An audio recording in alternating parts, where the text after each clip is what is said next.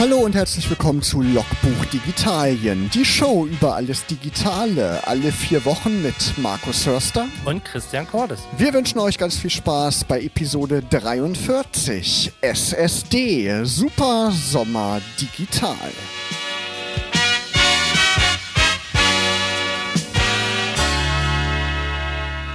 In der Grundschule, da bin ich in die Klasse 4b gegangen. Weißt du noch, in welche Klasse du gegangen bist? Ach du Scheiße. Ähm. Hm. Äh, 1 bis 4 irgendwas. Äh, Buchstabe weiß ich nicht mehr. Buchstabe weißt du nicht mehr. Aber wenn man an Google denkt, da weiß man, die nutzen gerne den Buchstaben A. Es ist nämlich ein neues Smartphone auf den Markt gekommen. Das 3A war ja sehr beliebt. Du hast es ja auch selber gehabt und warst da ziemlich begeistert von. Hast du es nicht gehabt? Doch, ich habe aber das 3A und da kommen wieder zwei andere Buchstaben, XL. Das XL, genau. Und jetzt ist das 4A vorgestellt worden. Und das gibt es nicht in XL? Nein. Nur eine Größe One Size Fits It All, wie man so schön sagt. Und nur eine Farbe. Und nur eine Farbe, nämlich nur in Schwarz und in 5,8 Zoll. Genau, also das äh, Pixel 4a oder andersherum, Google besinnt sich wieder so ein bisschen wie früher zu Nexus-Zeiten daran, ein, wie soll ich sagen, ein gutes Smartphone in der Mittelklasse mit äh, herausragenden Features für nicht zu viel Geld zu bauen. Und das haben sie mit dem 3A, das ist ja eins der meistverkauftesten Google Smartphones ever gewesen, äh, gut unter Beweis gestellt. Und jetzt haben sie sich halt gesagt, okay, wir machen das nochmal. Weil das Vierer ist zwar auch gelaufen, aber nicht so, wie Google sich das erhofft hat. Also anscheinend ist, das, ist der Flagship-Markt irgendwie ziemlich gesättigt und das Mittelsegment äh, braucht jetzt neue und bessere Geräte. Und ja, da stoßen sie aktuell mit rein ähm, mit dem 4a und es wird auch ein 4a 5G, also eine 5G-Variante dazu noch kommen, aber keine XL, keine anderen Farben, bleibt dabei. Preislich liegt es bei 340 Euro. Ich glaube 349 Dollar sind es. Es ist noch nicht verfügbar. Man kann sich aber in eine Warteliste eintragen und wird dann benachrichtigt. Ein Prozessor ist natürlich auch drin, wie in jedem Smartphone. Der 730G von Qualcomm ist da verbaut, also so ein Mittel, Mittelklasse Modell, aber die sind ja alle eigentlich ziemlich gut. Ne? Da kann man, glaube ich, schon einiges mitmachen. Man wird wahrscheinlich den Unterschied merken, wenn man gerne spielt oder so, ja. aber ich denke, so für den Alltagsgebrauch reicht das völlig aus. Ne? Der, der Otto normale Nutzer wird den Unterschied wirklich nicht feststellen. Also da muss ja so viele Tabs nebenbei aufmachen im Chrome-Browser, dass das Ding irgendwie in die Knie geht, aber ansonsten ist das äh, zu vernachlässigen. Genau, ordentlicher Akku ist auch drin, 3140 Milliampere-Stunden, das ist ja auch ganz ordentlich. Da hält das Teil ja ganz schön lange durch, würde ich mal vermuten. Also ganz vielversprechend, würdest du sagen. Ja, also momentan, äh, zumindest das, was man liest, ist es ein absoluter Kauf, eine absolute Kaufempfehlung im Mittelpreissegment. Es gibt zwei Sachen, da kann man drüber streiten, ob die einem fehlen. Es gab früher bei den Pixel das Active Edge, das ist weg. Ähm, das hat das neue nicht mehr. Ähm, und letztendlich ähm, bei der Frontkamera gibt es so ein Punch-Hole, wie Google das nennt. Äh, das haben wir bei anderen Smartphones ja auch schon gesehen, also praktisch so ein Loch, in, dem man, in das man reinguckt. Und es ist halt nicht mittig platziert, sondern oben links in der Ecke. Ähm, das sind so Designfragen. Aber wie gesagt, ansonsten sehr, sehr gutes Telefon, sollte man sich angucken. Die ersten Tests, die man so bei YouTube gefunden hat, sind auch sehr, sehr vielversprechend. Ja, ich habe aber auch gehört, man gewöhnt sich schnell an dieses Loch. Ne? Diese Notch, die war ja auch irgendwie groß in der Diskussion, aber die nehme ich schon gar nicht mehr wahr auf meinem Gerät und an so ein Loch da oben gewöhnt man sich, glaube ich, auch. Und die Kamera, die soll ja wirklich sehr gut sein bei den Pixel-Geräten. Ne? Genau, und das Wunderbare ist ja tatsächlich, es ist nur eine Linse und nicht wie bei Huawei oder Honor äh, vier, fünf, sechs Linsen, was zum Teil ja schon heutzutage verbaut wird, sondern es ist eine Linse und man sieht halt, welche Macht Software heutzutage hat und wie Google das äh, mit, ihrem, mit ihrer Fotosoftware eigentlich perfektioniert hat. OnePlus hat auch was Neues, auch aus dem Android-Lager natürlich traditionell. OnePlus immer wirklich eine gute Alternative zu den etablierten Marken Samsung und Co. Das OnePlus Nord ist vorgestellt worden. Es gab jetzt verschiedene Vorbestellphasen. Ich glaube, man kann es inzwischen auch auf Amazon direkt bestellen. Für Prime-Kunden gab es sogar so ein Angebot, dass man es nochmal ein paar Euro günstiger bekommen hat. Und auch da ist eine gute Kamera verbaut. Ne? Das Gerät kostet 399 Euro. Das ist der Startpreis mit 8 GB Arbeitsspeicher und 128 GB äh, Speicher. Startet, wie gesagt, bei 399 Euro und hat die Kamera aus dem OnePlus 8 verbaut. Also wird schon ganz gute Bilder machen, würde ich mal vermuten. Ja, auch da. Also wir erinnern uns an das erste OnePlus One. Also das erste Gerät ist ja auch als iPhone-Killer damals äh, vermarktet worden für 299. Ja, irgendwie so. Ne? Es, ja. war, es war extrem günstig im Gegensatz zum iPhone damals und ähm, hatte ja auch äh, Specs, die äh, sich sehen lassen konnten. Danach haben sie dann auch eher den Höhenflug bis zur Tausender-Grenze hochgeschossen und ähm, 6T, 7T äh, Pro und was es nicht alles gab, wurde ja immer und immer teurer. Und ja, jetzt besinnen sie sich wieder zurück und bauen auch genauso wie das Pixel 4a in dem Mittelpreissegment echt ein, ein Hammer-Smartphone. Ja, ich finde auch die Flaggschiffe, die sind viel zu teuer geworden. Samsung hat ja jetzt auch das neue Note vorgestellt, das Note 20 heißt es, meine ich. Das kostet um die 1300 Dollar. Das muss man sich schon fünfmal überlegen, ob man so ein Gerät kauft. Ja, auf jeden Fall. Was gibt es noch zu sagen zum OnePlus Nord? Interessant, also ähm, für mich sind das momentan im Mittelpreissegment die beiden Kaufempfehlungen, das Nord, also das OnePlus Nord und das Pixel 4a, die sollte man sich angucken. Ähm, ich sag mal, der Vorteil von beiden ist, äh, beim Pixel 4a ist es ein reines Android, beim ähm, OnePlus Nord ist es fast annähernd mit Oxygen OS ein an, ansatzweise reines Android, ähm, aber das ist wunderbar. Also da ist jetzt nicht irgendwie noch Samsung Quatsch oder irgendwelche andere Oberflächen, die man sonst bei Smartphones gewöhnt sind, oben drüber gehühnert. Ähm, wenn man reines flüssiges Android haben will, auch lange mit Updates versorgt werden will, dann sind das einfach die beiden Geräte, die man einfach blind empfehlen kann aktuell. Beim OnePlus Nord hat man sogar noch eine zweite Farbe zur Auswahl, aber die Farben sind ja eigentlich auch egal. Ne? Keiner benutzt das Gerät ja so, sondern man hat ja einen Case da drumherum und kann dann die Farbe wählen, wie man das gerne möchte. Ja. Xiaomi haben auch was Neues. Ja, das Mi 10, das Mi 10 Ultra und also die haben auch letztendlich wieder ihre Flaggschiffe hochgefahren. Ähm, Xiaomi, da muss man halt immer gucken. Also die fangen, sind aggressiv in den deutschen Markt reingegangen. Es gibt schon einige Stores auch mittlerweile in Deutschland. Ähm, ist eine Marke, die, also viele Leute kennen das schon. Das ist jetzt nicht äh, wie Samsung, sag ich mal, vom, vom gleichen Level her, aber viele kennen auch, können auch mit dem Wort Xiaomi was anfangen. Und was die gerade machen ist, die haben ein neues High-End-Smartphone, das Mi 10 Ultra zum Beispiel vorgestellt mit 120-fachem Zoom. Ich, ich frage mich, aber, aber digital, oder? Ja, ja, natürlich. Ja. Also ähm, der ist natürlich dann hochgerechnet, weil du hast dann nicht irgendwie so eine Telelinse, die irgendwie fünf Meter aus dem Smartphone rausfährt. Aber 120 ähm, fachen Zoom. So für Privatdetektive wahrscheinlich irgendwie. Ja, also ähm, es ist natürlich spannend. Es ist natürlich auch ein Flaggschiff und ich habe momentan das Gefühl, dass gerade bei den, bei den Chinesen oder bei den Japanern, es geht immer um mehr Megapixel, also da sind mindestens 48 Megapixel-Sensoren verbaut. Es geht um einen, einen Weitwinkelsensor und eine Telelinse mit 12 Megapixel, beziehungsweise wenn man die Zooms alle zusammenrechnet, gibt es einen Digitalzoom bis 120.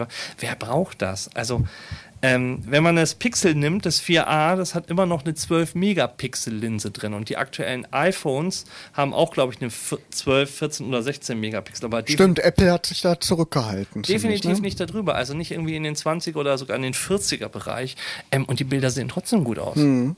Ja. Und, ähm, ich finde diesen, diesen Megapixel-Gigantonismus äh, verstehe ich einfach nicht. Ja, das hatte man ja auch schon bei den Kameras, bei den Kompaktkameras früher, ne, war das ja auch schon das Problem. Und irgendwann wird die Bildqualität dann eben schlechter. Oder man muss eben dagegen steuern, wie das Google ja auch macht, mit ähm, Berechnungen künstlicher Intelligenz, die das Ganze dann eben schön rechnen.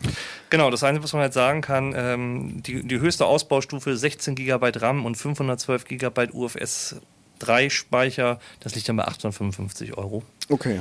Ähm, Reverse Charging, also die, alle so diese Premium-Features sind verbaut. Ähm, und es gibt natürlich noch eine Light-Variante davon, aber ja, also wer es braucht, kann sich angucken. Ja, muss man mal abwarten, wie die Tests auch aussehen. Würde ich auch sagen. Samsung habe ich schon angesprochen. Wir haben ja letztes Jahr darüber gesprochen, über dieses Samsung mit dem Klapp-Display und waren da ganz schön skeptisch. Und jetzt kommt tatsächlich eine zweite Version davon. Hättest du damit gerechnet? Ich habe es nämlich nie irgendwie in freier Wildbahn gesehen, die erste Variante. Also ich habe mal eins bei Mediamarkt oder Saturn gesehen, so ein Aussteller. Der sah aber auch schon ziemlich zerbröselt aus. ähm, ich weiß nicht. Also ich kann mir vorstellen, dass sie den zweiten auf den Markt bringen, um letztendlich weiter im Gespräch zu müssen, weil jetzt das schon zu beerdigen wäre zu früh, deswegen sind sie im Zugzwang. Hm. Ob das tatsächlich jemand kauft, weiß ich nicht. Ich habe auch keine, keine Zahlen gesehen. Es gibt ja mehrere Club-Versionen. Also ob es zum Beispiel das, die Neuauflage des Motorola Razer, was wir schon besprochen haben, da habe ich auch nirgendwo richtige Verkaufszahlen gesehen, wie viel davon über den Tisch gegangen sind. Oder nee, auch, vom, auch von Huawei, ähm, wie hieß es? Mate. Mhm. Diese Fold-Variante, die ja. sie auch an. Nirgendwo liest man so richtig Zahlen. Oder ich habe tatsächlich auch keinen im Bekanntenkreis, der so ein Ding hat. War ja auch ganz schön teuer. Ne? Das kauft man sich ja auch nicht einfach mal so. Nee. Die, die Preise von dem, doch, sind draußen. Heise Online meldet 2000 Euro wird das Ganze kosten. Das Galaxy Z Fold 2 5G. So ist die komplette Produktbezeichnung. Also ist 5G-fähig, unterstützt den neuesten Mobilfunkstandard, aber das können die Flaggschiffe ja inzwischen alle oder die meisten jedenfalls. Ne? Zwei Samsung S10 mit ein bisschen Gaffertape tun es dann auch nicht günstiger. Ja, also ich bin weiterhin skeptisch. Vielleicht wird es sich ja irgendwann mal durchsetzen. Man weiß es nicht. Microsoft arbeitet ja auch an so einer Zwei-Display-Lösung, an dem Surface Duo. Haben wir auch schon mal drüber gesprochen. Basiert ja auch auf Android, ist auch so ein Klapp-Handy. Aber das sind ja wirklich zwei verschiedene Displays, wo man halt so einen Strich dazwischen hat, eine Lücke dazwischen hat. Das ist kein Display, was dann auf magische Art und Weise zu einem großen Display wird. Mal abwarten. Angeblich steht es jetzt kurz vor der Vorstellung, kurz in den Startlöchern. Mal gucken, passend zum Weihnachtsgeschäft natürlich. Aber ich weiß es nicht. Ich bin da auch skeptisch, weil wenn man einen Anruf bekommt oder irgendwie einen, eine Nachricht bekommt, man muss das Gerät immer aufklappen, um zu gucken, was da eigentlich los ist. Und das finde ich irgendwie für den Alltag unpraktisch, oder? Ja, und das Einzige, was ich letztendlich Microsoft zugute halten muss, ist, sie, sie haben von ihrem Windows Mobile Abschied genommen, weil sie gemerkt haben, das ist ein Rohrkrepierer. Ja, klar. Ähm, und auf Android zu gehen war taktisch ein guter Zug, muss man ja sagen. Ähm, mit den Club-Handys ich vergleiche das gerne mit, mit, mit, mit, mit, mit Tablets. Ähm, da hat man früher auch immer gesagt, oh, wir brauchen einen Stift, wir brauchen eine Tastatur, wir schreiben auf dieser Glasoberfläche. Und viele sind das ja gewohnt, auch auf größer, immer größer werdenden Smartphones Display irgendwie auf der Glasoberfläche eine Tastatur zu haben. Wenn du jetzt eine eigene Oberfläche hast, nur für die Tastatur, ähm, kann das eine gewisse Zielgruppe ansprechen, weil viele Leute sich ja beschweren, ja, was ich auf einem 6 Zoll Mails schreiben, ist einfach zu klein. Ähm, da wird es irgendwie einen Markt geben, aber ich glaube, es wird immer noch ein Nischenprodukt bleiben. Es wird nicht ähm, so eine Marktdurchsättigung haben wie die Galaxy S-Reihe oder die iPhones oder pff, äh, Huawei irgendwas. Ja, aber ich glaube auch, solche innovativen Nutzungsszenarien, die würden dem dann zum Erfolg verhelfen können, denke ich mal auch. Christian, es gibt was Neues von Trema. Yeah, Trema. Ähm, haben wir darüber schon mal gesprochen? Ihr kennt ja alle die verschiedensten Messaging-Dienste, Trema, WhatsApp, Telegram, Signal und so weiter und so fort. Ähm, da streiten sich ja die Geister, was ist der Be Beste, wer ist schlechter, wen soll man benutzen, wer ist böse. Ähm, darüber sagen wir jetzt mal nichts. Aber ähm, es gibt zwei, die schon seit Jahren immer mit einem hohen Verschlüsselungsgrad pokern. Und das war bisher immer Trema, der Server sitzt in der Schweiz. Und es war Signal. Ähm, kleine Randnotiz, Signal, also die Technik dahinter ist auch die, die praktisch das Kanzlerin-Handy benutzt, also mhm. vom Verschlüsselungsgrad her. Hat Edward Snowden damals auch empfohlen. Hat Edward Snowden auch empfohlen, genau. Und Signal hat jetzt einen weiteren Move eingeführt, nämlich, dass sie Videotelefonie und Telefonie auch verschlüsselt anbieten können über die Trema-App.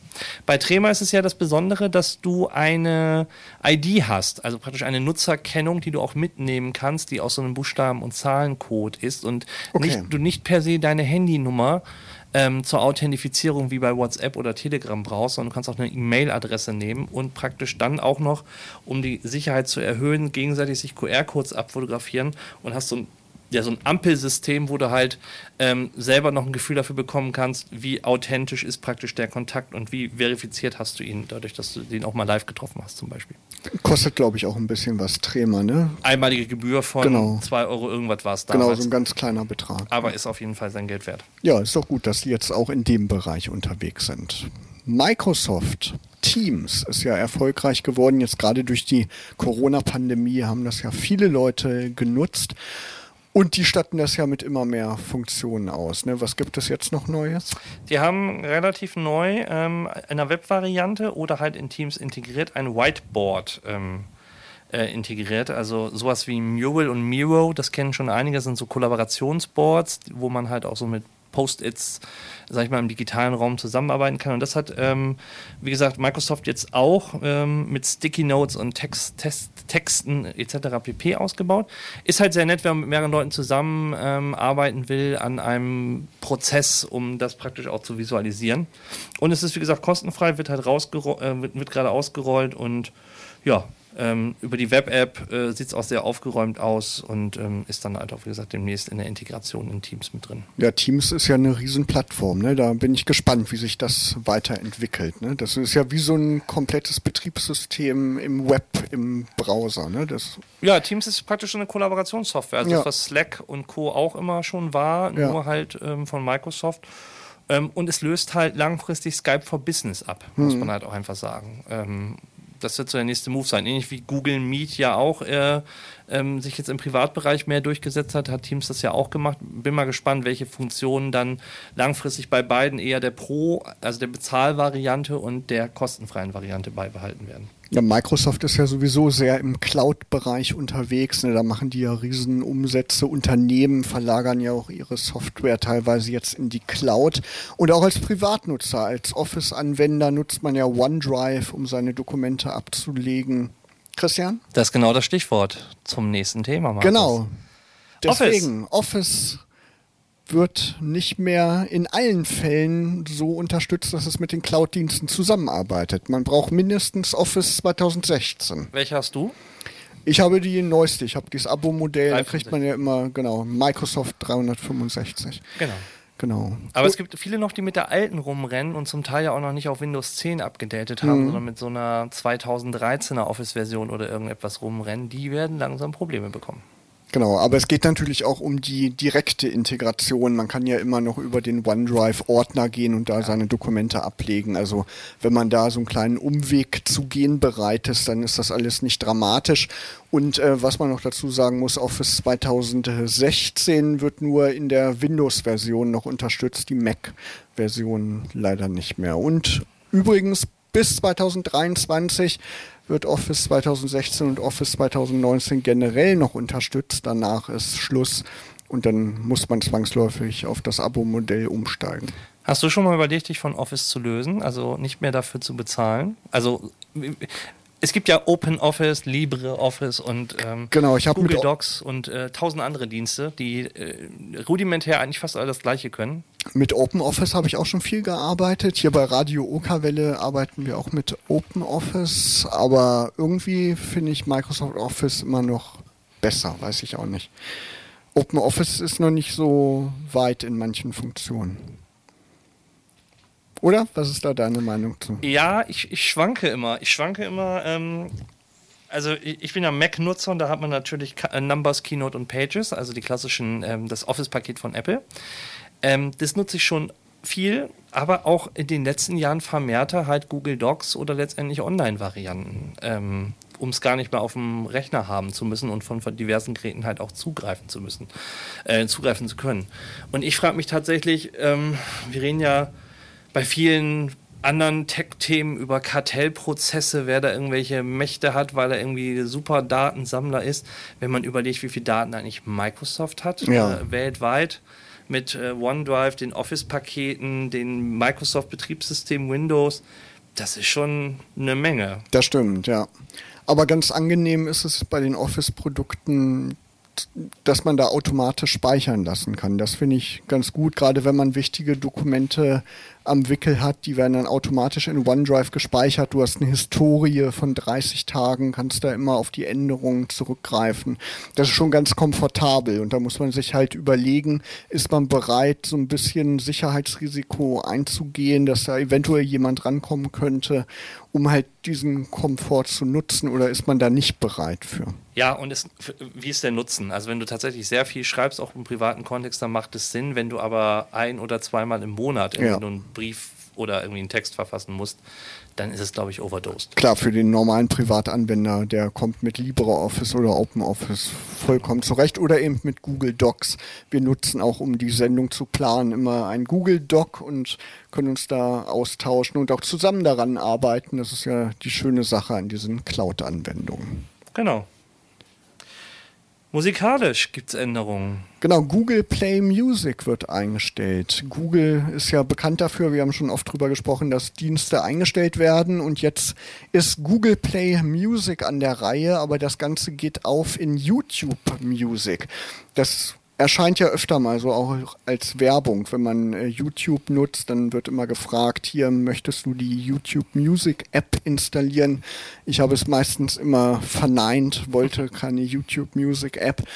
Aber jetzt ist es, denke ich mal, ein guter Zeitpunkt, das mal auszuprobieren. Man kann ja auch einen Monat kostenlos testen als Google One-Nutzer. Also wenn man diesen äh, Speicher, Cloud-Speicher bezahlt, dann kriegt man gerade sogar drei Monate Google äh, nee, Quatsch. YouTube Music. Siehst du, Christian, die ganzen Namen, da kommt man schon ganz durcheinander. YouTube Music und YouTube Premium kriegt man als Google One-Nutzer gerade für drei Monate kostenlos. Ich glaube, bis Ende Oktober muss man es aktivieren. Also ich gucke mal wieder in meine Google One-App und sehe gerade immer noch, dass ich seit einem Jahr diese 40% auf Hotelbuchungen habe und irgendwie äh, keine Neuerungen. Ähm, und das YouTube-Angebot hast du nicht? Habe ich nicht drin, nee. Echt? Dann ist das nur für ausgewählte ah. Nutzer. Aber schaut mal vorbei, wenn ihr Google One-Kunde seid. Vielleicht habt ihr ja auch Glück. Aber aber unabhängig davon, also ich meine, äh, wir haben Spotify, wir haben Apple Music, wir haben Deezer, wir haben Tidal, wir haben äh, Amazon Music.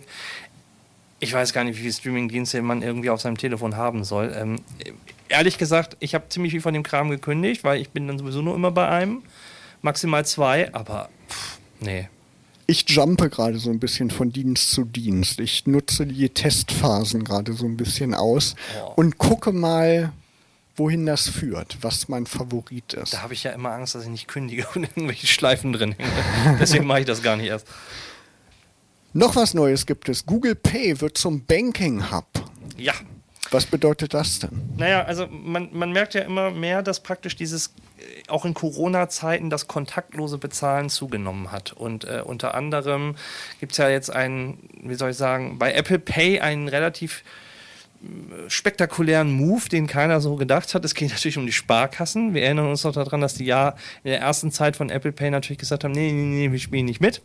Ähm, dann waren sie auf einmal doch dabei und jetzt überraschen sie auf einmal, dass sie zum Beispiel auch die EC-Karte integrieren und nicht nur eine Kreditkarte. Ah, okay.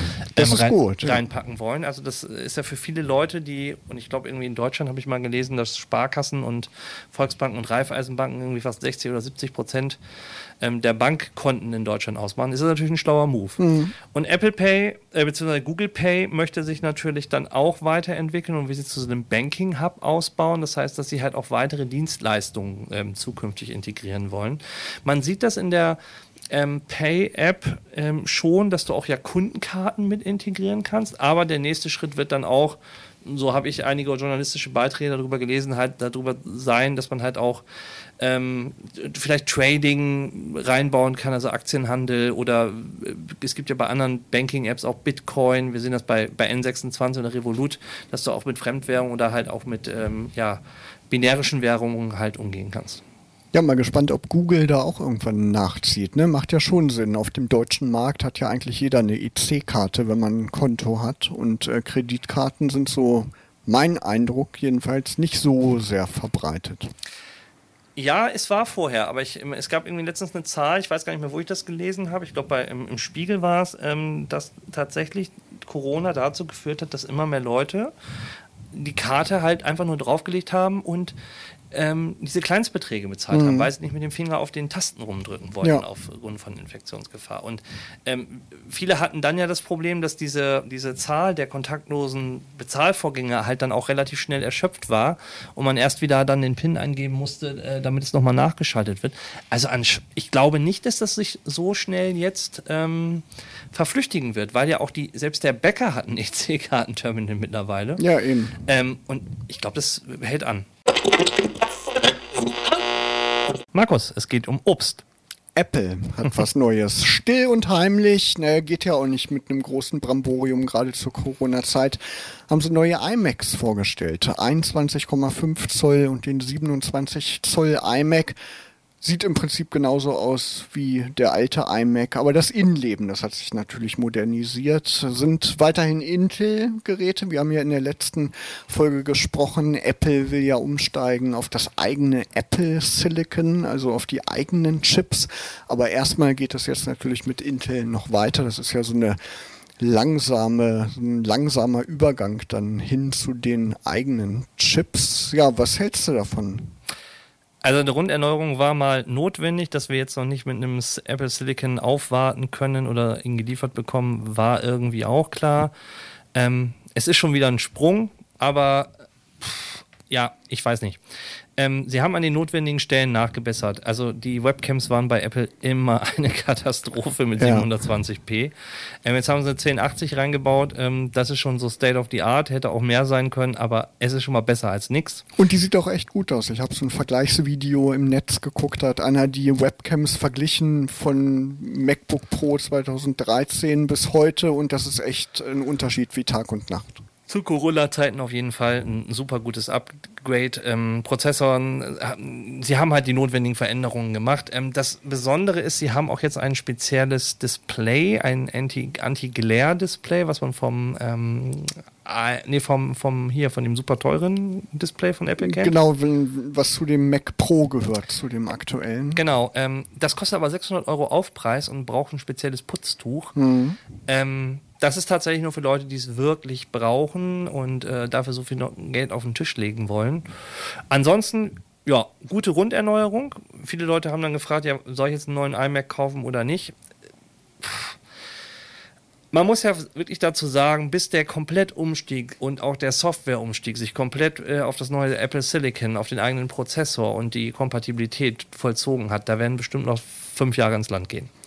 Von daher, wer jetzt praktisch dringend einen braucht oder sowieso sich damit mit den Gedanken gespielt hat, mal abzugraden, kann das auch durchaus tun, auch wenn es noch ein Intel-Prozessor sind. Die sind deswegen ja nicht schlecht oder ähm, fallen dann in zwei Jahren auseinander oder ähnliches. Ähm, wer aber gerade letztes Jahr ein Upgrade gemacht hat, ähm, dem würde ich es nicht empfehlen.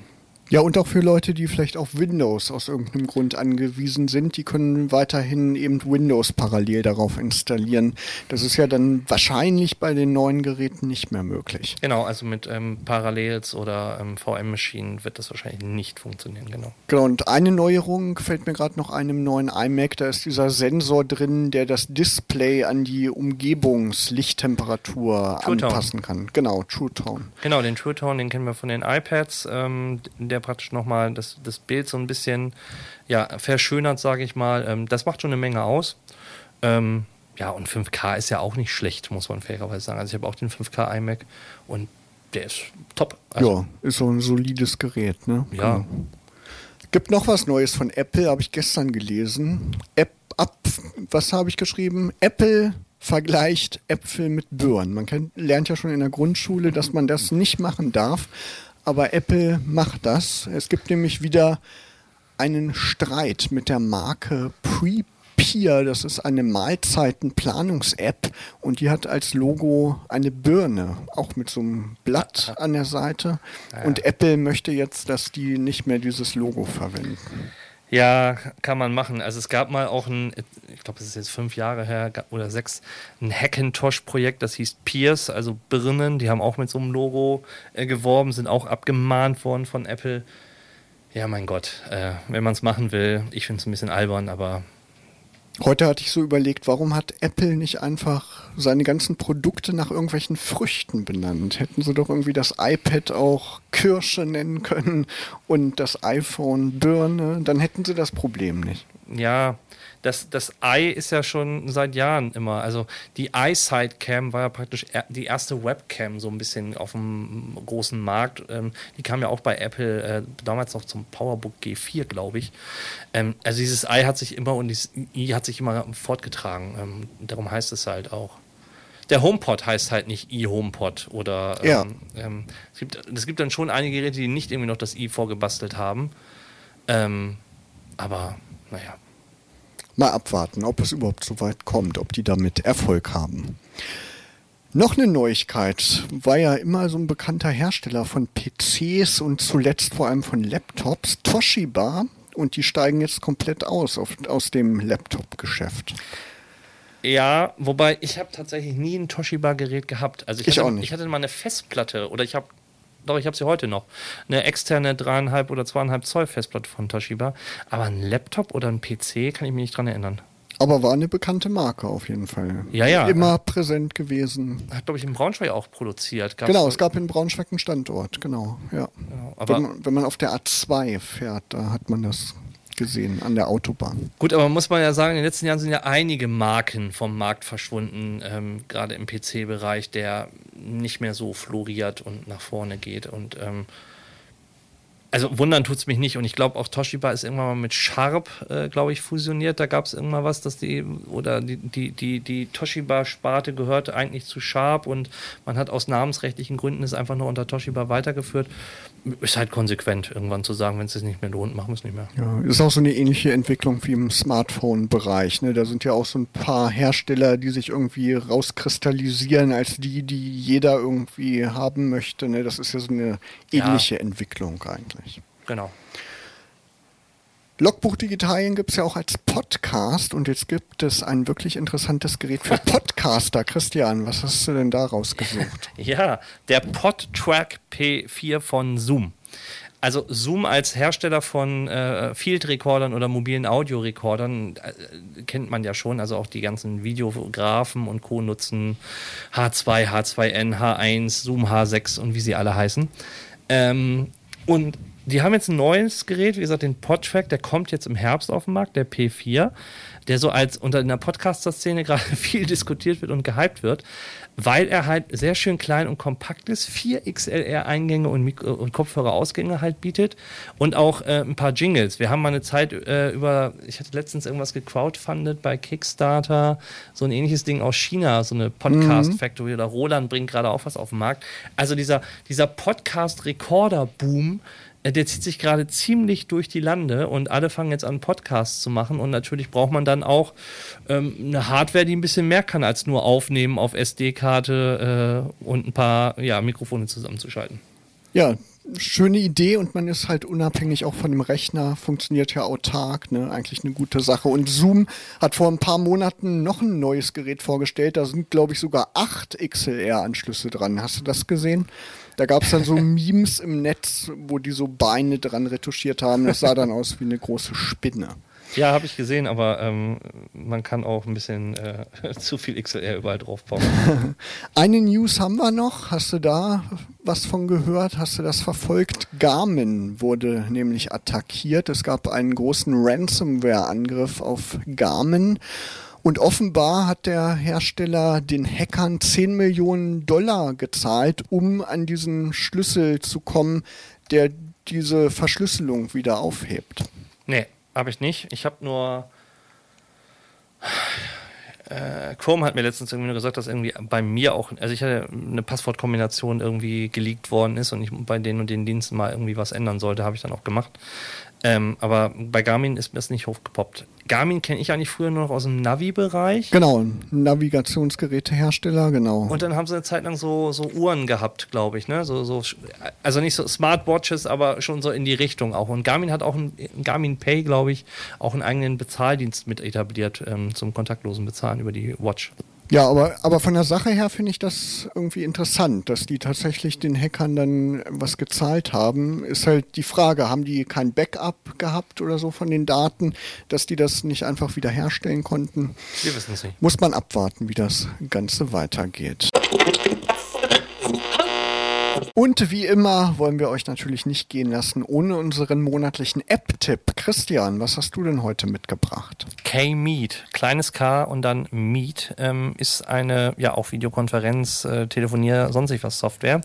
Ähm, von der Oberfläche her sehr schön programmiert, ähm, basiert auf Jitsi, was viele kennen. Das ist ein Open Source Videokonferenztool, hohen Verschlüsselungsgrad, ähm, kann man sich selber auf seinem Server hosten, wenn man das will. Und K-Meet ist praktisch von einem anderen, ähm, also basiert auf derselben Technologie, wurde von einigen Leuten halt weiterentwickelt, so wie wir es bei Linux-Distributionen zum Beispiel auch kennen, dass dann irgendwie eine andere, ähm, andere Oberfläche draufgeschraubt worden ist, ist in diesem Fall hier auch so gewesen und ja, funktioniert super, sieht sehr gut aus und äh, wer es einfach mal ausprobieren möchte und seine Videokonferenzen darüber mal machen möchte, soll es einfach machen. Kostet nichts, gibt es für Android und für iOS. Also es gibt keine Ausrede, keine Videokonferenz machen zu können. Da gibt es so viele Möglichkeiten. Ja. Genau. Ich habe auch eine App dabei. Say Cheese Remote Camera gibt es schon seit einiger Zeit. Das Problem ist ja, wenn man ein Gruppenbild machen möchte mit dem Smartphone, muss man entweder ein Selfie machen. Da reicht aber oft der Arm nicht aus. Die Armlänge reicht da oft nicht aus, um alle Leute auf das Bild zu kriegen. Oder man nutzt halt den Self-Timer. Nur dann ist das so wie früher. Dann drückt man auf den Startknopf und hat dann irgendwie 10 Sekunden Zeit, um die richtige Position zu finden. Alles nicht so ganz intuitiv. Und dann installiert man sich diese App Say Cheese auf zwei verschiedenen Handys. Eins stellt man hin und das andere fungiert dann quasi als Display. Da kann man dann sehen, ob man richtig steht. Und dann kann man von dem anderen Handy aus die Kamera auslösen. Clevere Idee. Und das Bild wird sogar auf beiden Geräten gespeichert. Na, das ist ja was. Können wir ja auch mal ausprobieren. Wir machen ja auch immer Selfies nach der Sendung. Können wir das ja mal testen. Ja, und das war's auch schon mit Logbuch Digitalien für heute. Schaut mal unter logbuch-digitalien.de vorbei. Da gibt's alle bisherigen Episoden. Folgt uns auf Social Media. Und ihr hört uns wieder am 8. September. Und bis dahin wünschen euch Markus Hörster Und Christian Hordes? eine schöne digitale Zeit.